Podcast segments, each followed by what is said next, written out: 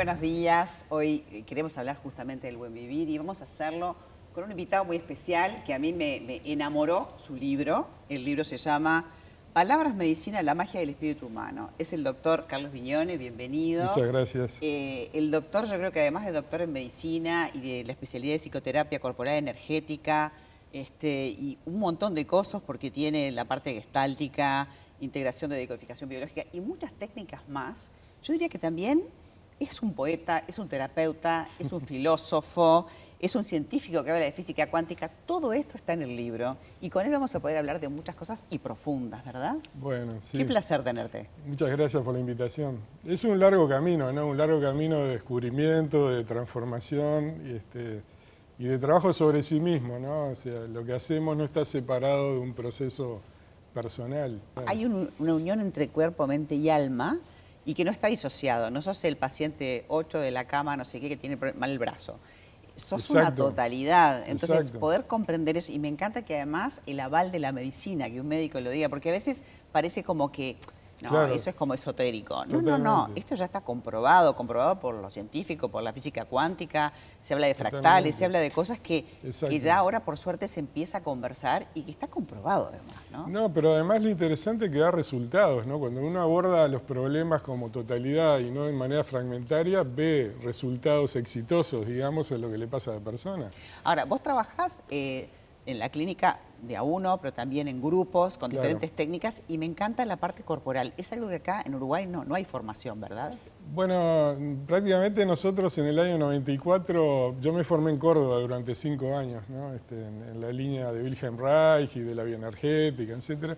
Y en Uruguay fuimos prácticamente los que, los que trajimos, digamos, la, la ergonomía clínica y la psicoterapia energética, este, con desarrollos más sistemáticos, digamos. Acá prácticamente había muy poca cosa, no existía. Y, y bueno, a partir de ese momento fuimos desarrollando, formamos terapeutas, desarrollamos cursos y bueno, yo fui creando grupos además terapéuticos.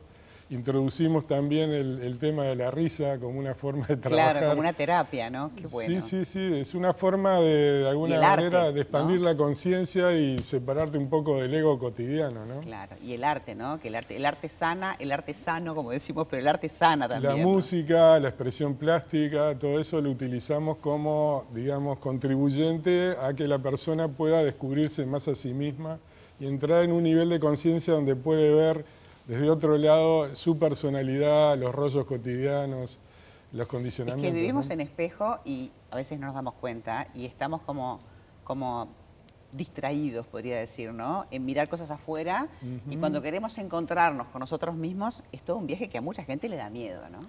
Claro. Le da eh, mucho miedo. Bueno, ahora que estamos con el tema de la educación, ¿no? Tan en boga, este, el tema que no, no, nos, no nos educan o no nos educamos, digamos, para, para obtener herramientas emocionales de, de Claro. cómo poder enfrentar la realidad y cómo conocernos a nosotros mismos. Este, un poco la línea de, los, de lo que se llama el cerebro triúnico, ¿no?